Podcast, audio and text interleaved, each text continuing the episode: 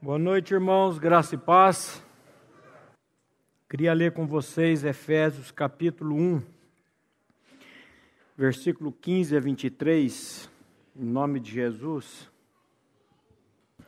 Por isto, também eu, tendo ouvido a fé que há entre vós no Senhor Jesus e o amor para com todos os santos, não cesso de dar graças por vós, fazendo menção de vós nas minhas orações, para que o Deus de nosso Senhor Jesus Cristo, o Pai da glória, vos conceda espírito de sabedoria e de revelação no pleno conhecimento dele, iluminados os, vossos, os olhos do vosso coração, para saberdes qual é a esperança do seu chamamento, qual a riqueza da glória da sua herança nos santos, e qual a suprema grandeza do seu poder para com os que cremos, segundo a eficácia da força do seu poder, o qual exerceu ele em Cristo, ressuscitando-o dentre os mortos e fazendo-o sentar à sua direita nos lugares celestiais, acima de todo principado, e potestade, e poder, e domínio, e de todo nome que se possa referir,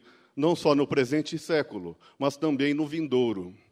E pôs todas as coisas debaixo dos pés, e para ser o cabeça sobre todas as coisas, o deu à igreja, a qual é o seu corpo, a plenitude daquele que a tudo enche em todas as coisas. Pai, nessa noite nós clamamos por um despertamento um despertamento nas nossas vidas, Pai. Tira-nos desse marasmo espiritual que vivemos, Pai, e dá-nos a revelação das insondáveis riquezas que nós temos na bendita pessoa do Teu Filho. Fala conosco, Pai, por meio da Tua palavra, por meio do Teu Santo Espírito. Glorifica o nome do Teu Filho nessa noite. É o que nós te clamamos e pedimos em nome de Jesus.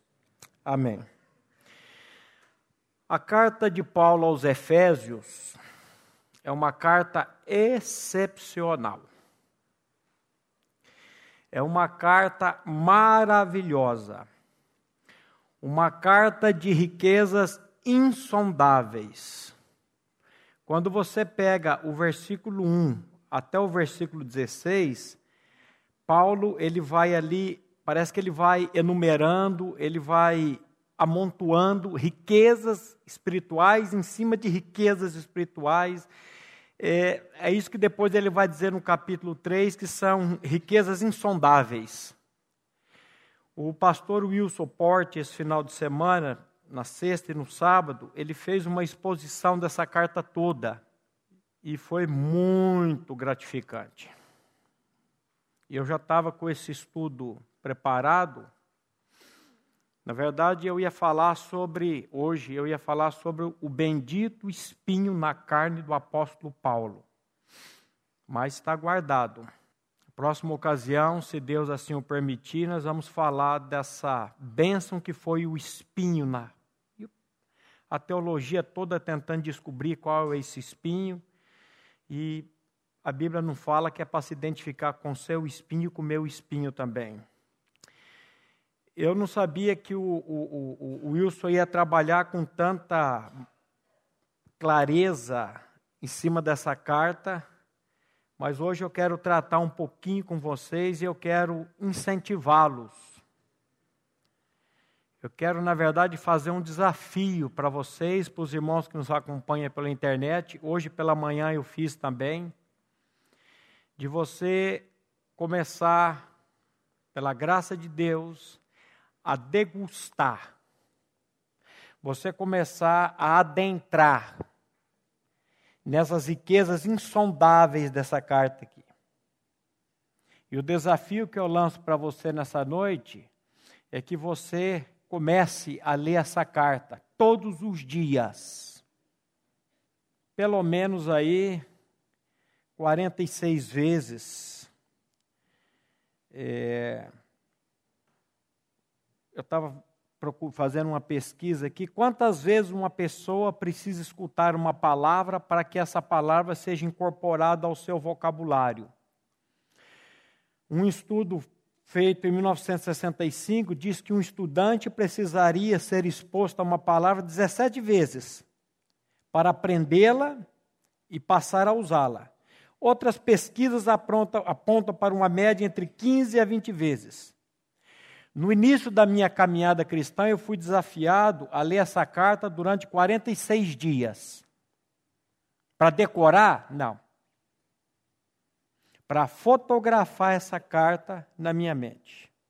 Quando eu fui desafiado a fazer isso, e eu quero desafiar vocês também, e os irmãos que nos acompanham, foi me dito para ler todo dia essa carta, de preferência pela manhã. Por que pela manhã? Porque de manhã a mente está mais. não está tão cheia de problemas e dificuldades. E quando eu fui desafiado a ler essa carta, eu, por me conhecer, eu falei, eu não vou ler uma vez, eu vou ler três vezes ao dia durante todo esse tempo. Porque eu tenho um problema muito sério de reter as coisas na minha cabeça. Não sei, minha mãe fez vários eletros de cabeça, tomei Dantal muitos anos, Gardenal muitos anos, se eu pegar um livro para ler, pode ser o livro que for, quando chega no final, eu já esqueci completamente do início, eu preciso pelo menos três vezes. Eu fico admirado com pessoas que lêem um livro. A minha esposa tem essa facilidade. Ela lê um livro e começa a contar o livro. Eu falo, oh meu Deus, que inveja. Então, quando ele me disse para ler essa carta, o irmão diz, lê essa carta 46 vezes. E eu comecei a ler três. Decorei? Não, você não decora, você fotografa ela. Hoje, se você me citar qualquer versículo de Efésios, eu vou conseguir dizer, está no capítulo 1, no 2, no 3, no 4, no 5, no 6. Então é um desafio. É um desafio. Lá em Colossenses capítulo 3, versículo 16, olha o que que o apóstolo Paulo, apóstolo Paulo não, Espírito Santo de Deus está dizendo para você e para mim. Habite ricamente em vós a palavra de Cristo. Instruí-vos e aconselhai-vos mutualmente em toda a sabedoria, levando a Deus, louvando a Deus com salmos e hinos e cânticos espirituais com gratidão em vosso coração. Habite de que maneira? Ricamente. Em vós o quê? a palavra de Deus, a palavra de Cristo. Quando que uma epístola, quando que uma carta da palavra de Deus, ela vai falar ao seu coração e ao meu coração? Então somente quando você adentrar. Então somente quando você estudar essa carta com afinco, está estudando, está lendo, devagar. A Bíblia usa uma expressão de ruminar a palavra de Deus. O que, que é ruminar? É você, você sabe que o boi ele não tem quantos estômagos tem um boi? Você sabe? Quantos, Val? Se é três ou se é quatro? É quatro. É um em quatro compartimentos.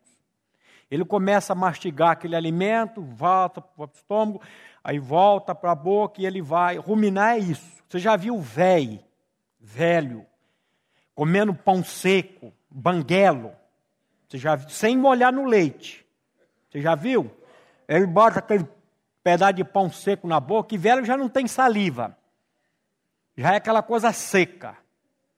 Ele bota aquele pão seco na boca, começa a mastigar aquilo e vai. É assim que nós precisamos ler a palavra de Deus e estudar a palavra de Deus, sem pressa. A carta de Paulo aos Efésios, você vai ler ela em 30 minutos. Você tem 30 minutos do seu tempo por dia para ler a carta de Paulo aos Efésios? Não tem. Não fala que você tem, que você não tem, não. O seu tempo está todo preenchido com coisas. E agora você precisa fazer aquilo que o profeta disse: separar o quê? O precioso do vil. Então você e eu também precisamos ter um tempo diariamente para estar tá nos alimentando, no caso da carta de Paulo aos Efésios. Paulo está dizendo aqui que nós precisamos, que a palavra precisa habitar em nós ricamente. E eu queria ler com vocês novamente Efésios 1,16. pegando algumas coisinhas que Paulo diz aqui. Ele inicia essa carta fazendo uma oração. E, meus irmãos, que oração que Paulo está fazendo aqui aos irmãos da igreja de Éfeso. Ele começa assim, ó: Não cesso de dar graças a Deus por vocês. Ele está escrevendo aos irmãos de Éfeso, que já tinham ouvido o Evangelho, já tinham crido no Evangelho, e ele está dizendo: não cesso de dar graças a Deus por vocês, fazendo menção de vós nas minhas orações, para que o Deus do nosso Senhor Jesus Cristo, Pai da glória, vos conceda. O quê? Espírito de sabedoria e de, ver, de revelação no pleno conhecimento dele. Olha a oração que Paulo está fazendo, meus irmãos. Você procura na Bíblia toda uma oração de Paulo pedindo dinheiro, de Paulo pedindo é, resolução de problemas, de Paulo re, pedindo resolução de, de dificuldades. Você vai descobrir que as orações de Paulo são todas voltadas para o espiritual, não para o temporal, para a eternidade. Eu sempre falo, às vezes nós queremos o Deus leiteiro, o Deus padeiro, o Deus casamenteiro que vai me dar a esposa, que vai me dar o marido. Nós queremos o Deus curandeiro que vai me curar. E quando eu olho para as orações de Paulo, eu vejo orações só de cunho espiritual. No caso aqui, ele está pedindo espírito de revelação, ele está pedindo para que os irmãos sejam cheios do pleno conhecimento de Deus. Eu nunca vi oração desse naipe aqui. A irmã Laurina tá, Laurinda está pedindo para ser cheia do Espírito Santo de Deus. Pastor Maurício está pedindo para que o Espírito Santo dê espírito de sabedoria e de revelação para ele.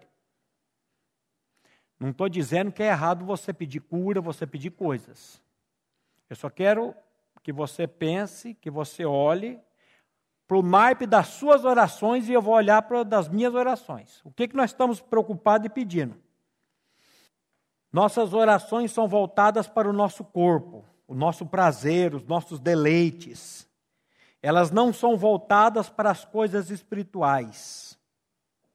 Meus irmãos, primeiro Deus quer nos dar as bênçãos espirituais. As bênçãos carnais, sabe o que, que são? Consequência. Você lembra quando Jesus fala da ansiedade em Mateus 6? Todo aquele capítulo, quando chega no versículo 33, o que, que ele diz? Buscar, pois, em primeiro lugar o reino de Deus, a justiça de Deus, e todas as demais coisas vos serão acrescentadas. O que é o reino de Deus e a justiça de Deus, senão Cristo? Você lembra quando que Deus mudou a sorte de Jó? Eu sempre tenho dito isso aqui na quarta-feira. Deus mudou a sorte de Jó quando Jó orava pelos seus amigos.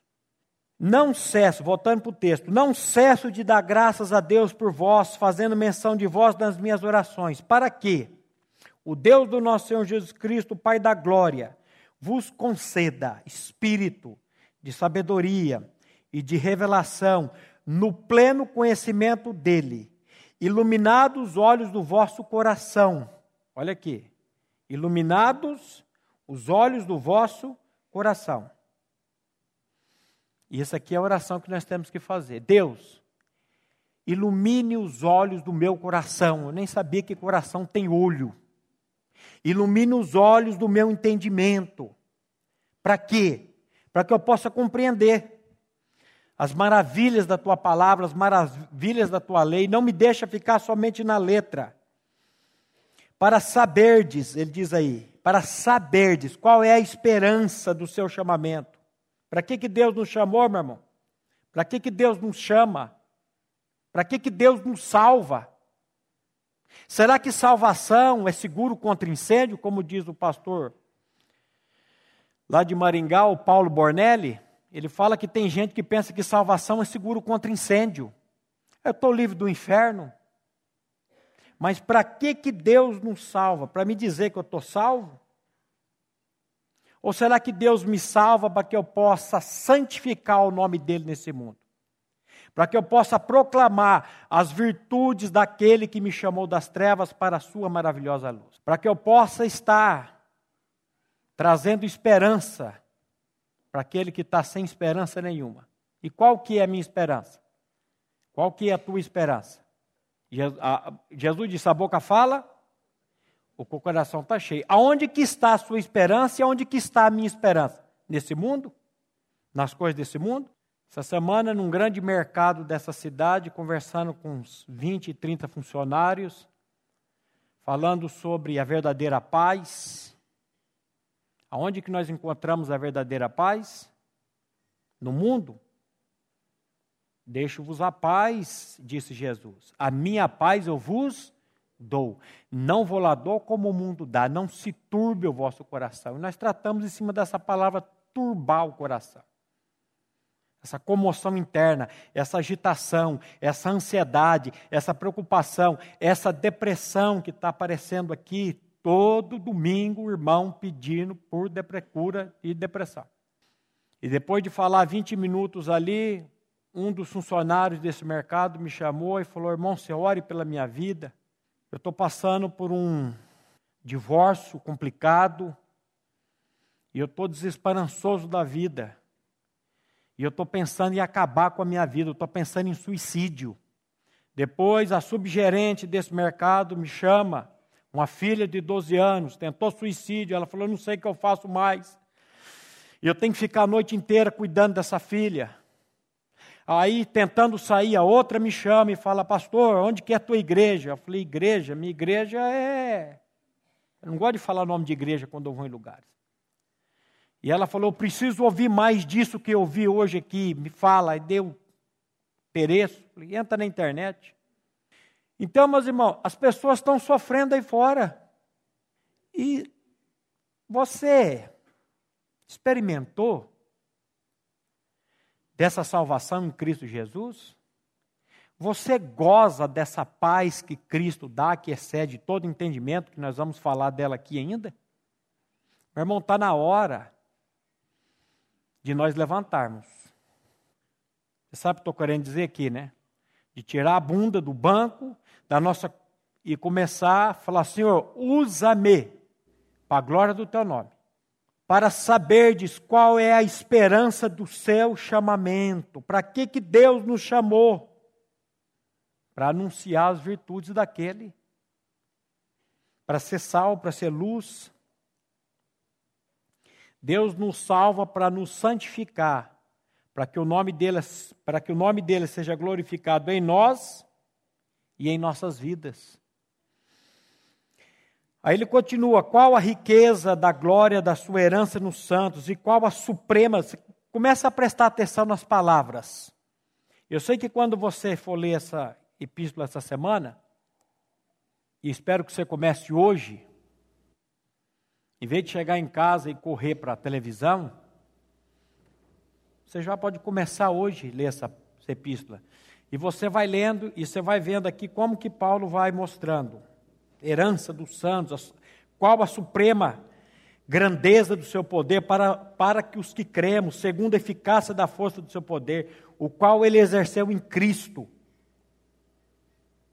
Dr. Martin Lloyd Jones ele diz que o mesmo poder que Deus exerceu para ressuscitar Jesus dentre os mortos está à disposição da igreja. está à sua e à minha disposição. Se eu tivesse numa igreja crente, eu ia dizer, eu ouvi um amém, aleluia, glória a Deus, mas a gente está tudo cansado, tudo preocupado na janta daqui a pouco, cheio de problema, pensando nas coisas. Meus irmãos, o mesmo poder que ressuscitou Jesus dentre os mortos está à nossa disposição hoje. E a gente fica, e a gente fica aí. A gente fica aí. Oh, dia, oh, coisa, o que, que eu vou fazer? Oh, meu Deus, oh. Jesus já falou: no mundo vocês vão ter tribulações, do mundo vocês vão ter aflições. Semana passada nós falamos do cristianismo Disney World. Esqueça. É de problemas e dificuldades. Alguns irmãos falaram: pô, foi muito pesado esse estudo. Eu falei: então não vou fazer do espinho, não, porque o do espinho é um pouquinho mais pesado. Vamos tentar falar um pouco de Efésios.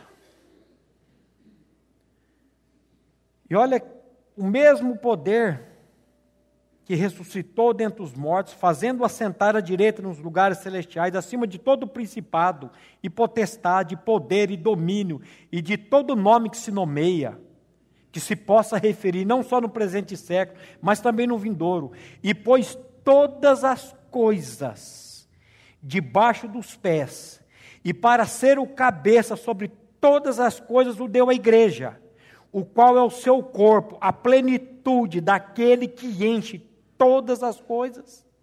Meus irmãos, Deus pode nos encher de toda a plenitude dele. Ainda que Paulo vai fazer essa oração doida aqui. Mas Deus pode nos encher. E Ele está dizendo que Ele vai nos encher, que Ele pode nos encher. Agora, eu quero ser cheio? E é aqui que está o problema. Será que o problema está em Deus, que não tem capacidade de me encher? Será que o problema está em Deus, que fala uma coisa na palavra dele e não cumpre? Ou será que o problema está nessa criaturinha aqui, que não crê no que Deus está dizendo na palavra dele? O que, que você acha? Se nós fizermos uma comparação da oração que Paulo fez e faz a esses irmãos aqui, com as orações que nós fazemos aos nossos irmãos, você vai ver que é bem diferente. Se é que nós estamos orando pelos irmãos. Se é que nós estamos preocupados com os irmãos. Porque muitas vezes, quando nós vemos um problema no irmão, o que, que a gente faz? A gente vê um pecado na vida do irmão. O que, que a palavra manda fazer? Você chamar esse irmão e exortar esse irmão orar com esse irmão. E se ele for um irmão, ele vai agradecer. Mas o que, que nós fazemos quando nós descobrimos um pecado na vida do irmão? Vai fofocar. A gente já vai logo, oh, já começa a fofoca, já começa a falar. Se nós orássemos e Senhor, enche essa irmã de toda a plenitude de Cristo. Senhor, abra os olhos do entendimento da Lau, abra os olhos do coração dessa mulher, Senhor, para que ela possa enxergar a pessoa do teu filho, para que ela possa ser cheia de toda a plenitude de Deus. Ó. Oh, meu Deus do céu, tem misericórdia de mim. Tem misericórdia de nós. Ensina-nos a orar, Senhor, por misericórdia. E a Bíblia chega a dizer que nós não sabemos orar como convém. A Bíblia diz que o Espírito Santo de Deus intercede por nós. Quando nós pegamos esses três primeiros capítulos da Epístola de Paulo aos Efésios, primeiro ele vai mostrar quem nós somos, ou quem nós éramos. E o que que nós somos? O que que nós éramos por natureza? Pecadores. Todos nós filhos da desobediência. Vocês estão cansados de ouvir isso, mas dizem que água mole em pedra dura, tanto bate até que fura. Eu nunca vi uma goteira abrir um buraco numa, numa pedra, mas põe ali para ver se não abre. O que, que diz o Salmo 51,5, meus irmãos? O que, que diz aí o Salmo 51,5? Eu nasci na iniquidade, e em pecado me concebeu minha mãe. Os três primeiros capítulos da carta de Paulo aos Efésios, ele vai mostrar quem nós somos, ou se você é um cristão e crê em Cristo, quem você era, quem nós éramos. E nós éramos e somos, por natureza, filhos da ira. Por quê? Porque nós já nascemos, eis que eu nasci na iniquidade e em pecado me concebeu a minha mãe. Olha o 58,3, um pouquinho para frente. Salmo 58, 3. Desviam-se os ímpios desde a sua concepção, nascem e já se desencaminham, proferindo mentiras. Desviam-se os ímpios desde a sua. O que, que é concepção? Nascimento. Nascem e já se desencaminham, proferindo o quê? Eu pergunto para o Rodrigo se ele precisou se ele ensina as crianças dele mentir. A filha mentir. Não precisa. Já está dentro do coração. Todos nós nascemos por natureza pecadores. Por concepção. O que, que uma pessoa precisa fazer para ir para o inferno, meu irmão? Nasceu. Candidato número um. Pronto. É difícil de engolir isso? Tem água aqui se quiser. Pode vir tomar aqui. É difícil de engolir isso? É difícil, mas é verdade. A criança nasce, já nasce pronta para ir. Vamos ler Efésios 2, de 1 a 3, que Paulo vai mostrar aqui. Olha o que, que Paulo vai dizer em Efésios 2, de 1 a 3. Ele nos deu vida, estando vós mortos nos vossos delitos e pecados, nos quais andastes outrora, segundo o curso deste mundo, segundo o príncipe da potestade do ar, do espírito que agora atua nos filhos da desobediência, entre os quais também todos nós andamos outrora, segundo as inclinações da, vossa, da nossa carne, fazendo a vontade da carne e dos pensamentos, e éramos, por natureza, filhos da ira, como também os demais. Ó, oh, os filhos da ira. Ele começa dizendo: Ele vos vivificou, ou Ele vos deu vida. Onde que Deus nos deu vida? Onde que Deus nos vivificou? Em Cristo. Mas ele diz: Ele vos ficou estando vós o quê? Mortos. Mortos aonde? Em delitos e pecados. O, o capítulo 2, de 1 ao, de 1 ao 3, é a radiografia da humanidade. Morto em delito e pecado, andando segundo o curso do mundo, segundo o príncipe da potestade do ar, do espírito que agora opera no círculo da desobediência. Aí Paulo diz, entre os quais todos nós andávamos. Ele, ele se inclui, ele ele está mostrando e ele fala: eu andava, agora não ando mais. Porque agora eu sou cristão, Cristo é minha vida. Então eu não ando mais. Todos os quais andávamos, fazendo a vontade da carne e dos pensamentos, e eras por natureza filhos da ira, como também os demais. Essa é a realidade de toda a humanidade. O que é novo nascimento? É Deus devolver a você e a mim a minha vida espiritual. É Deus colocar em você e em mim a vida dele, a vida zoe. Não um rótulo escrito, Primeira Igreja Batista. Se você está pensando que o, o, o título de batista, ou de pastor, diácono, tem uns presbíteros, se você acha que esse título vai levar você para o céu, tira o cavalo da chuva. Aproveita que está chovendo. Você não vai entrar por causa disso, não. Mas é por causa da pessoa de Cristo em nós. Então, aqui Paulo ele dá toda a radiografia. Mas o versículo 4 é maravilhoso. Olha, vamos ler o 4 a 10. Mas Deus, sendo rico em misericórdia, por causa do grande amor com que nos amou, e estando nós mortos em nossos delitos, nos deu vida juntamente com Cristo. Pela graça sois salvos. E juntamente com Ele, nos ressuscitou e nos fez assentar nos lugares celestiais em Cristo Jesus para mostrar nos séculos vindouros a suprema riqueza da sua graça em bondade para conosco em Cristo Jesus. Porque pela graça sois salvos, mediante a fé. E isso não vem de vós, é dom de Deus, não de obras, para que ninguém se glorie, pois somos feitura dele, criados em Cristo Jesus para boas obras, as quais Deus de antemão preparou para que andássemos nelas. Depois de dar toda essa radiografia, ele fala: mais Deus. Mais Deus. Graças a Deus teve um mais Deus na minha vida um dia. Mais Deus. Que é o quê? Eu gosto da versão que diz riquíssimo em misericórdia. Você sabe por que você está sentado aí hoje, eu estou falando aqui? Por causa da misericórdia de Deus. A Bíblia diz que por causa da misericórdia de Deus que nós não fomos consumidos hoje. E a Bíblia diz que nessa manhã a misericórdia de Deus foi renovada. Amanhã cedo, quando você levantar, a misericórdia de Deus está renovada. Se não fosse a misericórdia, você estava perdido e eu estava perdido.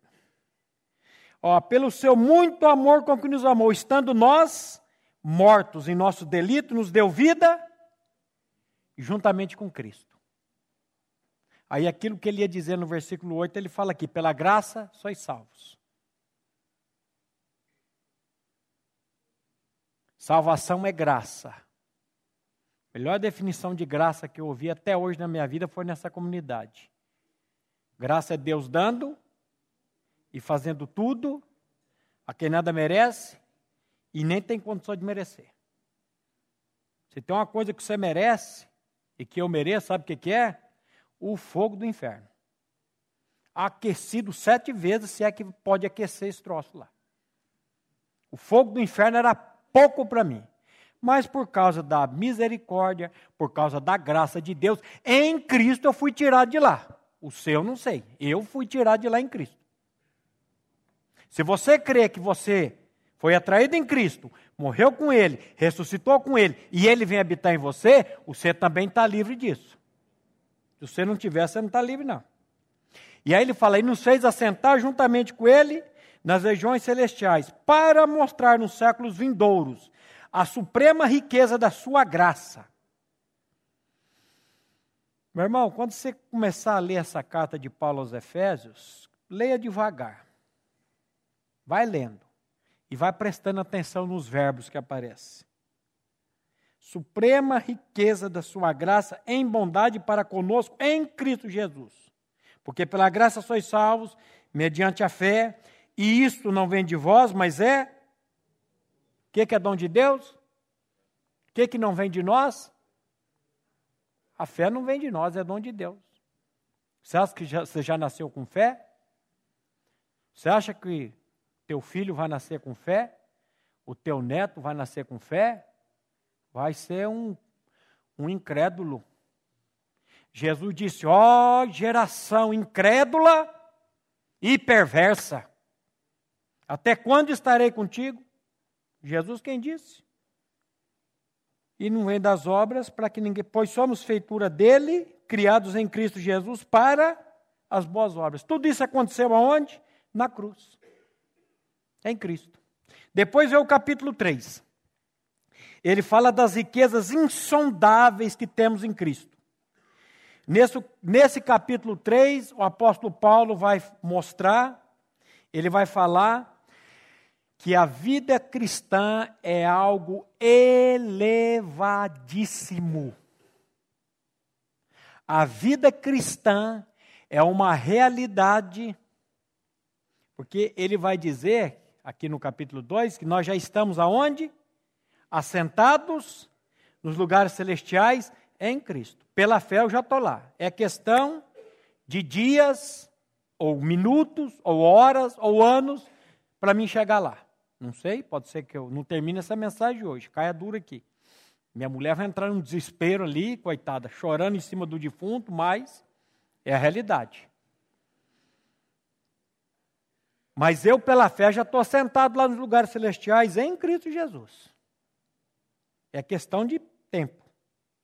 Então, esse capítulo 3 ele vai mostrar dessas riquezas insondáveis. Meus irmãos, nada, nada, nada, nada nesse mundo, nessa vida, pode se comparar à vida cristã. Nós vivemos uma vida cristã mesquinha, miserável, paupérrima, é os mendigos espirituais, porque queremos. Toda riqueza está lá. A gente está lá. É só ir lá e sacar. Agora eu vim ali, passei no banco, saquei o dinheiro, estava lá.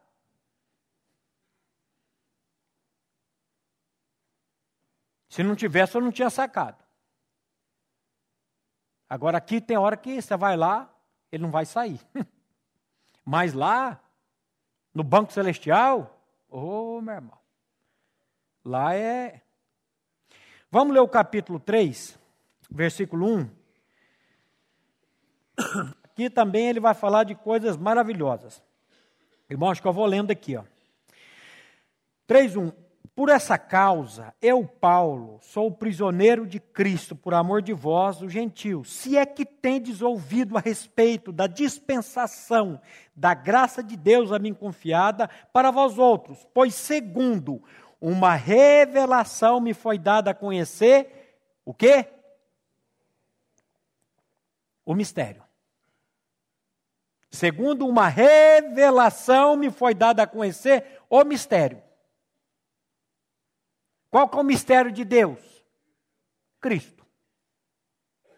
O Espírito precisa trazer essa revelação para nós. Se ele não trouxer, conforme escrevi há pouco, resumidamente, pelo que quando ledes, podeis compreender o meu discernimento do mistério de Cristo, o qual em outras gerações não foi dado a conhecer. Aos filhos dos homens, como agora foi revelada revelado aos seus santos apóstolos e profetas no Espírito, a saber, que os gentios são cordeiros, membros do mesmo corpo, coparticipantes da promessa de Cristo Jesus, por meio do Evangelho, o qual fui constituído ministro, conforme o dom da graça de Deus a mim concedida, segundo a força operante do seu poder, a mim o menor de todos os santos me foi dada a graça de pregar aos gentios o evangelho das insondáveis riquezas de Cristo e manifestar qual a dispensação do mistério, desde os séculos ocultos em Deus, que criou todas as coisas, para quê? Pela igreja. Quem que é a igreja? Quem que é a igreja? Deixa nós de lado, fala aí, irmão. Pela igreja, por você e por mim. Pela igreja, a multiforme sabedoria de Deus se torne conhecida agora dos principados e potestades nos lugares celestiais, segundo o eterno propósito que estabeleceu em Cristo Jesus, nosso Senhor, pelo qual temos ousadia e acesso com confiança, mediante a fé nele. Olha aqui, que vergonha. Isso aqui para mim é uma vergonha, não sei para você. Olha o que, que ele está dizendo aqui. Pelo qual temos ousadia e acesso com confiança. Cadê tua ousadia, meu irmão? Cadê tua confiança? Pessoa chama você, você chama lá o pastor, manda o pastor vir pregar, vir falar. Cadê a tua ousadia para falar da palavra? para ser testemunha daquilo que Deus fez por você, em você. E Deus usa cada um de uma maneira. Cada um ele vai usar de uma maneira. E a Bíblia diz que ele, ele deu o dom para todos nós. Você que tem mais dinheiro vai ser usado de uma maneira, você que tem mais conhecimento, mais estudo, vai ser usado de outra maneira. Essa semana, na casa de custódia, com a o irmão Nilson, a Núria, fomos lá falar com um grupo de presos. Logo de entrada, o irmão Nilson já conheceu duas pessoas, fez faculdade com o cara, um tal de Maurício. Ele deve ser gente boa. Diretor. E o outro subdiretor. Oi, conversa. Quando nós entramos lá para conversar com os presos, dois presos. Ô Maurício, tudo bom? O outro, irmão Maurício conhecia. Eu falei, ah, o pobre conhece o bandido, o outro conhece o diretor. E aí usou o pobre para falar com os bandidos. E usou o outro para falar com os diretores. E foi. A conversa, tanto aqui quanto ali, foi espetacular. O Nilson achou que ia lá só para tocar uma flautinha e foi usado por Deus lá poderosamente. Então, meu irmão, Deus vai usar. O problema nosso é que a gente quer ficar igual o irmão está ali, sentadão de braço cruzado, sem. Onde que eu parei?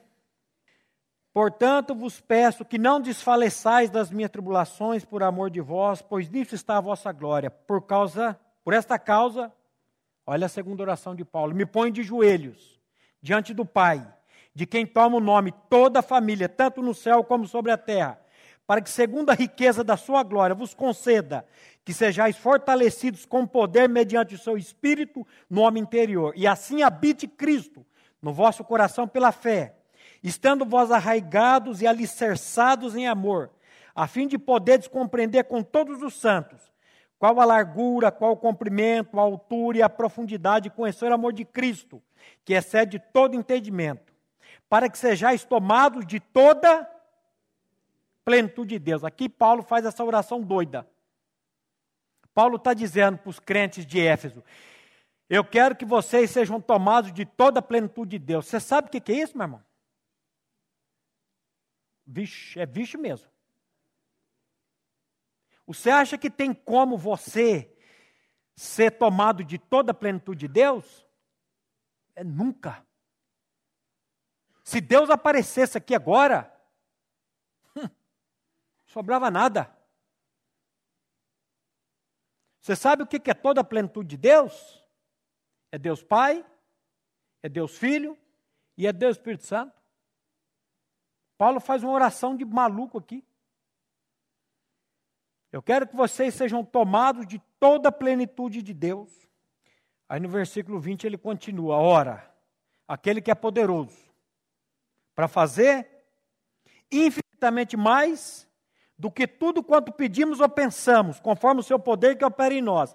A ele seja a glória na igreja e em Cristo Jesus por todas as gerações e para todos sempre. Amém. Ele fala que ele pede para que sejam tomados de toda a plenitude, e depois ele fala, mas ele é poderoso para fazer mais do que isso ainda. Você fala, meu Deus. Meus irmãos, eu quero dizer uma coisa para você. Isso volta para mim também. A vida cristã é algo elevadíssimo. A vida cristã é algo que excede todo entendimento. O cristão deveria ser uma pessoa que não tem medo de absolutamente nada. O cristão deveria ser um ser que não teme nada. O salmista ainda chega a dizer: mil cairão ao teu lado, dez mil à tua direita, mas tu não serás atingido. Por que, que o cristão não deve ter medo de nada? Porque ele sabe que se Deus é por ele, quem será contra ele? Não foi isso que Paulo diz? Se Deus é por nós, quem será contra nós? Depois ele diz: aquele que não poupou seu próprio filho, antes o entregou por todos nós, não nos dará juntamente com ele todas as coisas? Oh, meu irmão, tem misericórdia, Senhor, da minha incredulidade. Ajuda na minha falta de fé. O Senhor que deu o teu próprio filho. Agora eu fico aqui preocupado com com quê? Com o que, que você está preocupado essa noite, meu irmão? Com o que, que eu estou preocupado essa noite?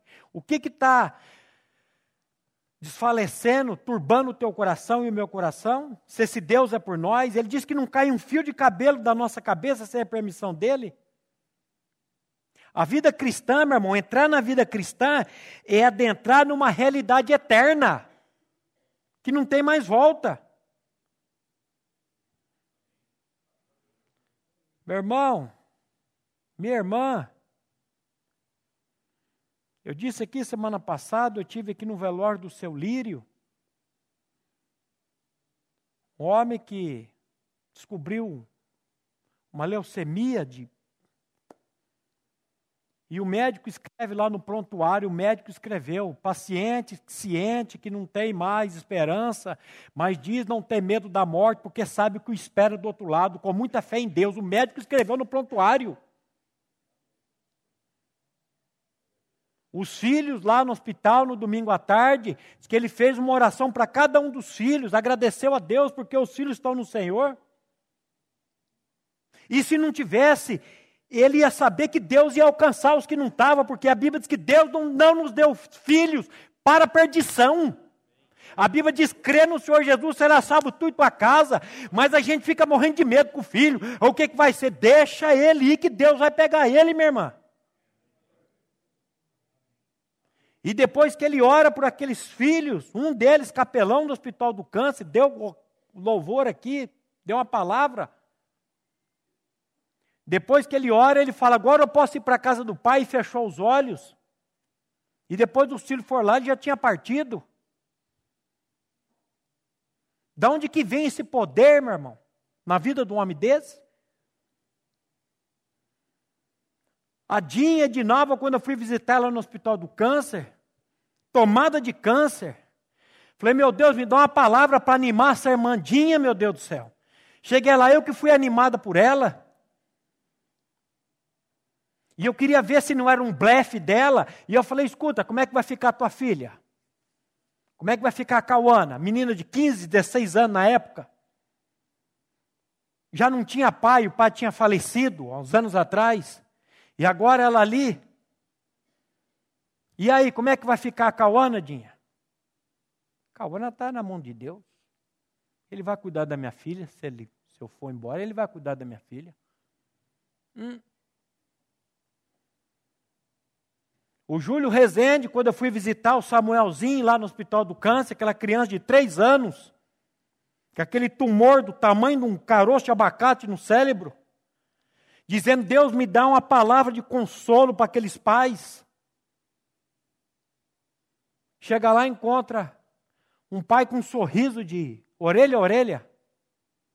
Entrava um enfermeiro, ele dava um cartãozinho com o versículo bíblico. Uma confiança. Ele vira para mim e fala: Maurício, se for da vontade de Deus, eu vou sair por aquele porta ali com um Samuelzinho de mão dada. E se não for da vontade de Deus, eu vou sair por aquela porta com Samuel dentro de um caixão. E a vontade de Deus vai ser feita, quer pela vida, quer pela morte. Quase que eu falei, me passa essa fé aí, meu irmão do céu, porque eu não tenho isso. Da onde que vem isso?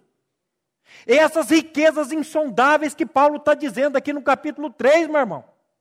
Que você tem acesso e que eu tenho acesso também. Mas existe um, um príncipe da potestade do ar, existe uma série de coisas. Quando Paulo diz, vede prudentemente como andais, não como nécios, ele está escrevendo para crente, para cristão. Não como nécios, mas como sábios, remindo o tempo, porque os dias são quê? São maus, são malignos. Esse mal aí é poderoso, esse mal aí é maligno.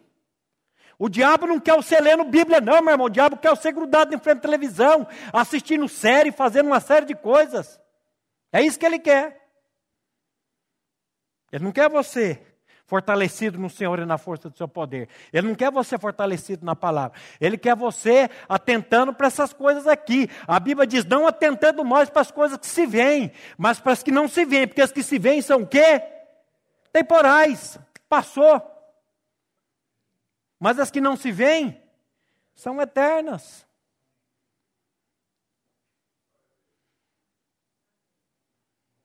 E quando eu estava aqui, ó, bem aqui, o caixãozinho do Samuelzinho aqui, eu aqui do lado, olhando, bravo com Adão, xingando Adão. Maldito do Adão, o que você faz? Pecou lá, miserável. E bravo com Adão, olhando para aquela criança, daquela idade, dentro de um caixão.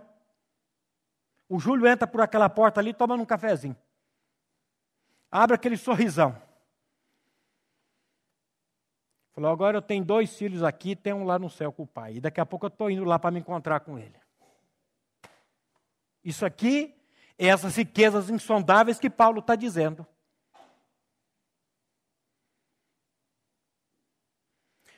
Qual que é o teu problema, meu irmão, essa noite? Fala para mim. Qual que é o meu problema? Meu Deus do céu, nosso problema, meu irmão, nosso problema é tudo café pequeno a gente fica aí, sofrendo. Você sabe qual é o seu problema? Sabe qual é o meu problema?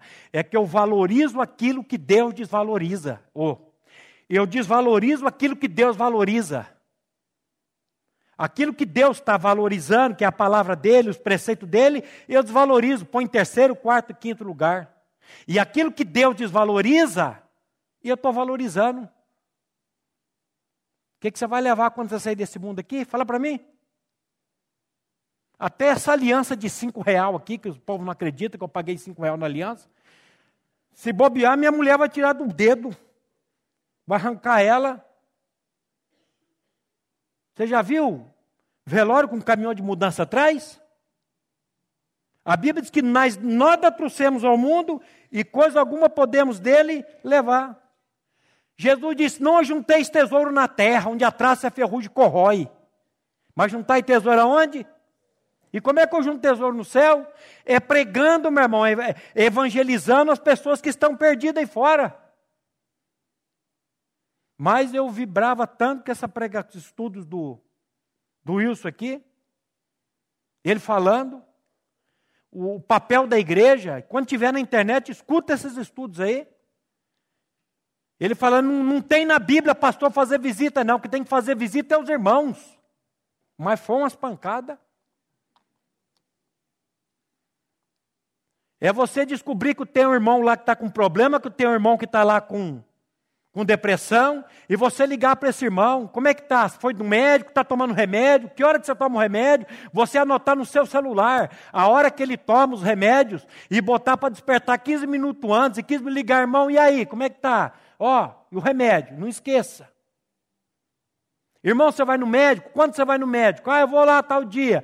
Você chega lá para o teu patrão e fala, rapaz, eu preciso de uma folga aí, porque eu tenho que ir. É como se fosse eu, eu preciso levar esse irmão lá no médico, porque vai que ele não vai. Ui, não, mas ouça lá, depois você vai me dizer. Meu irmão, meu tempo já está encerrando, infelizmente. Mas eu quero dizer uma coisa para você. O que Deus tem para você é muito elevado. O que Deus tem para mim é muito elevado. Porque são riquezas insondáveis. Insondáveis. E a gente fica aí. O cachorro correndo atrás do rabo. A gente fica aí. E nós precisamos clamar a Deus por misericórdia para que Ele venha operar um, uma obra nas nossas vidas.